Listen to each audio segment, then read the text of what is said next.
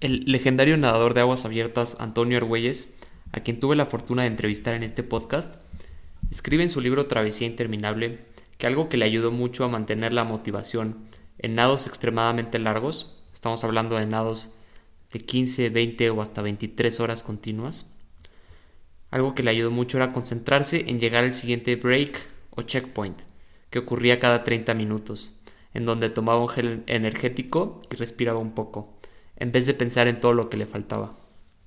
De la misma manera, el enfoque que tengamos con respecto a nuestras metas de año nuevo nos puede hacer sentir motivados o decaídos.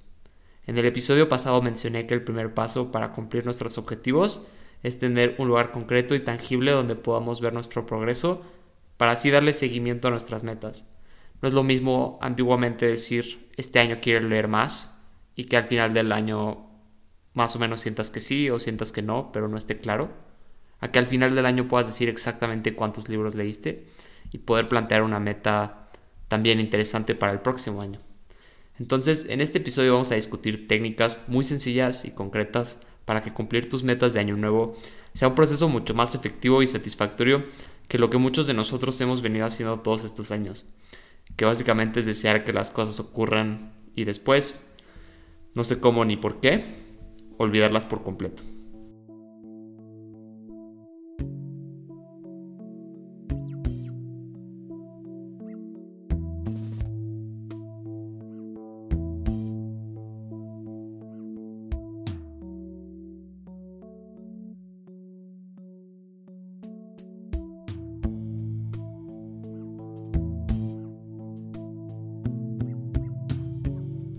¿Qué tal? Y bienvenidos al podcast En la vida real, donde buscamos formas de vivir mejor y lograr más sin morir en el intento. Yo soy Enrique Ortiz y la idea de este episodio siento que es vital para que realmente sintamos que podamos lograr nuestras metas. Es esta idea de cómo darles seguimiento, ¿no? Y para ver lo rápido que podemos perder información valiosa, hagamos este ejercicio. Si yo te diera dos o tres minutos para que tú encontraras el cuaderno o el documento en Word o hasta el correo electrónico en donde anotaste o mandaste todas tus metas para 2021, ¿podrías encontrarlo? O sea, tú podrías darme la lista entera de tus metas o no.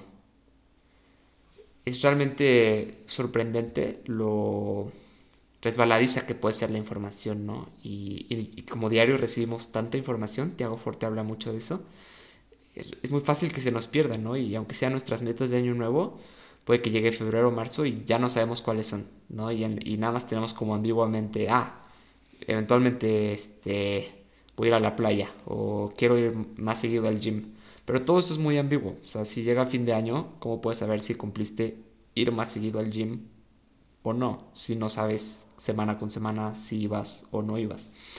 Y para esto, para las ideas de este episodio, es muy importante tomar en cuenta lo que los neurocientíficos y psicólogos tienen muy eh, presente y es la falibilidad de nuestra memoria a corto plazo.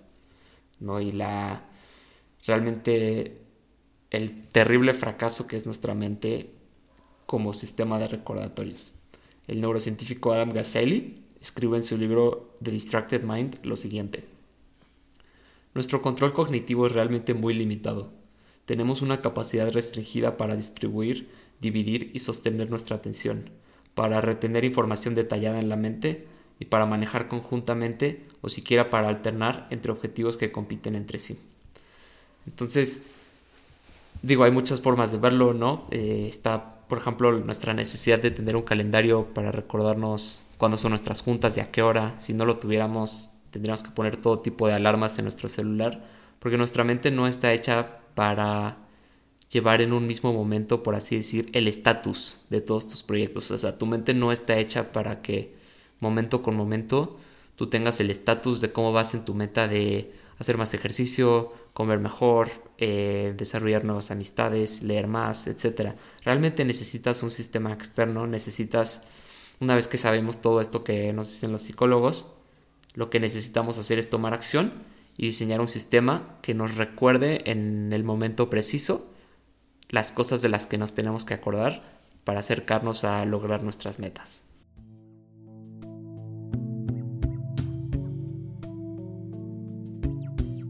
Entonces, vamos a hablar de distintas eh, formas de lograr esto porque este podcast es muy práctico. Entonces, la primera forma, esta aplica para las cosas que quieres que se conviertan en un hábito de diario o casi diario. O sea, cosas sencillas como, no sé, quiero meditar tres minutos al día, o aunque sea diario, quiero caminar un poquito, digo, aunque sea poquito, quiero caminar diario, etc. Hay varias formas de lograr esto. Lo que yo considero la mejor es tener lo que Cal Newport llama daily metrics o métricas diarias. Y la idea es que tengas un lugar, por ejemplo, puede ser una, una hoja imprime un calendario vacío que tengas en tu escritorio o en, tu closet en la noche y que ahí tengas las, las métricas diarias que quieres evaluar. ¿no? Entonces, por ejemplo, puedes poner una M en cada día de, de meditar tres minutos al día y cada día al final del día tienes que asegurarte que veas esta hoja y si lograste tu objetivo le pones una palomita, si no lo lograste le pones una tache. Es muy importante que sean hábitos muy simples, ¿no? Como dice el experto James Clear, eh, al principio es recomendable que lo puedas lograr en dos minutos o menos, ¿no? Si te pones, yo conozco una persona que dijo, ¿sabes qué? Este, era una persona que no meditaba, que no leía casi nada, que no hacía ejercicio y dijo, no, es que yo diario voy a meditar a partir de ahora 20 minutos al día, voy a leer media hora al día y voy a no sé qué. Y obviamente un mes después le pregunté y lo había abandonado todo porque era, era demasiado. Entonces, tienes que tener cosas muy simples, pero que veas diario. Y lo que importa aquí es el cambio que empieza a ver en tu mente. ¿no? Como escribe James Clear, la meta no es terminar un maratón, sino convertirte en alguien que corre. La meta no es eh, terminar el programa de 40 días de X dieta, sino convertirte en alguien que come bien. Y, y, así, ¿no? La meta no es tanto como de, ah, ir al gym diario, sino convertirte en alguien que hace ejercicio. Entonces, si tú te pones, por ejemplo, como el autor Nir Eyal, otro autor de productividad, el diario evalúa si hace 20 lagartijas o no. Él tiene un método más extremo y es que si no las logra, quema un billete de 100 dólares. y como es demasiado extremo eso, no ha fallado ni una vez. ¿no? Por si quieren un método extremo. Otra forma que puedes hacer, si no te gusta esto de imprimir un calendario vacío o no tienes un escritorio, es comprar un pequeño pizarrón ponerlo en tu oficina o en algún lugar que veas diario y diario anotar esa métrica que te importa, ¿no? A mí me importa, por ejemplo, trabajar con concentración, entonces diario anoto cuántas horas trabajé eh, en un estado de alta concentración. Ok, eso, eso es para, para cosas que quieres desarrollar de diario. Eh, necesitas rendición de cuentas. De nuevo, tu cerebro no te va a estar recordando en los momentos adecuados que necesitas hacer pero si, si tu cerebro empieza a captar que noche tras noche como que te juzgas a ti mismo y evalúas si lo lograste o no, eh, se va a poner las pilas y, sí te va a empezar a recordar eh, ese comportamiento.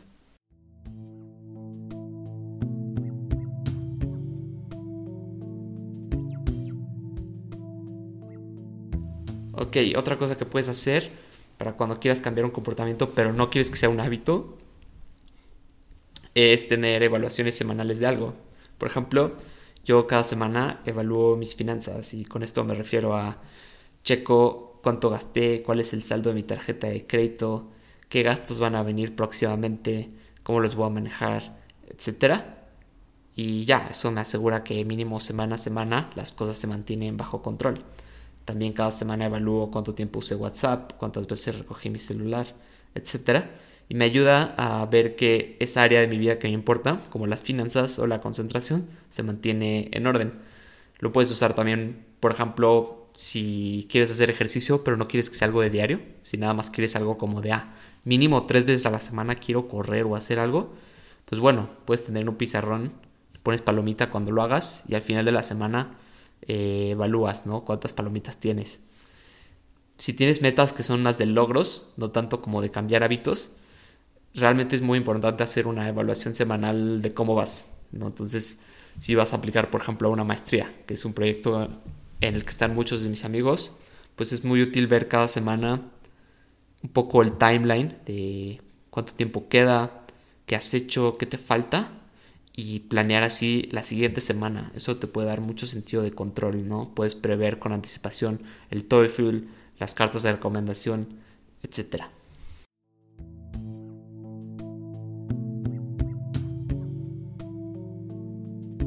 También puedes tener cosas que evalúas nada más cada mes. Por ejemplo, yo cada mes evalúo si le hablé o no a mis abuelas. Eh, porque les dije que les iba a marcar cada mes. También cada mes me aseguro de respaldar mi compu eh, y cosas así. Ahora, para estas cosas de mes y de semana, para lo del día, pues tenías, hablamos de que tenías un calendario o un pizarrón, ¿no? Para las cosas de la semana o del mes, también puedes tener un pizarrón, también puedes tener alguna aplicación diseñada para eso, ¿no? Que yo recomiendo. Cualquier aplicación que maneje como listas, ¿no? Como Todoist o Things o Evernote, la que sea. Que tengas un mínimo de recordatorios, un calendario. Es muy importante tener, aunque sea una app, que tú le puedas decir en tal fecha, tal hora, manda una notificación y que te la mande, ¿no? Entonces ya pones, ese es el primer hábito que desarrollar, de hecho, ¿no? Que cada sábado o cada domingo a X hora te llegue como el, el evento, la notificación de, ah, haz tu revisión semanal de tus, de cómo vas en estas metas importantes, ¿no? Y de esa manera luego, luego podemos sentir que hay mucho más control, ¿no? Lo que ambiguamente empezó como, no sé, este año leer 20 libros o aplicar a tal maestría, etcétera, pues así como para Antonio Argüelles se concretaba en solamente los siguientes 30 minutos para después tomar un gel energético, tú puedes decir, ah, ok, esa meta tan abstracta y horrible como aplicar un, posgrado, esta semana lo único que significa es eh, estudiar tres horas para el TOEFL, eh, mandar mi comprobante de pago al instituto donde hago el TOEFL y, eh, no sé, hablar con un amigo que ya entró a esa maestría para preguntarle qué cosas le ayudaron. ¿no? Entonces, de esa manera nos sentimos mucho más motivados, vamos viendo cómo, cómo vamos semana tras semana y al final del año nos sentimos mucho más satisfechos porque sabemos que dimos lo máximo y en el proceso lo mejor de todo es que no te sientes abrumado, sino que te sientes en control y motivado. Otra aplicación que recomiendo para cerrar este episodio es Sanebox, se llama S-A-N-E de grande O-X. Tú le puedes decir que te mande correos, por ejemplo, le puedes decir cada 15 días mándame este correo o cada 20 días mándame X correo. Y así yo recibo correos todo el tiempo, ¿no? De, ah, en 10 días pagas tu tarjeta de crédito, aguas. O acuérdate de hablarle a tus abuelas este mes, por ejemplo. Y de esa manera todo queda en un sistema externo de recordatorios que funcionan muy bien. Y así no dependes en la fragilidad de tu mente para cumplir las cosas que realmente te importan.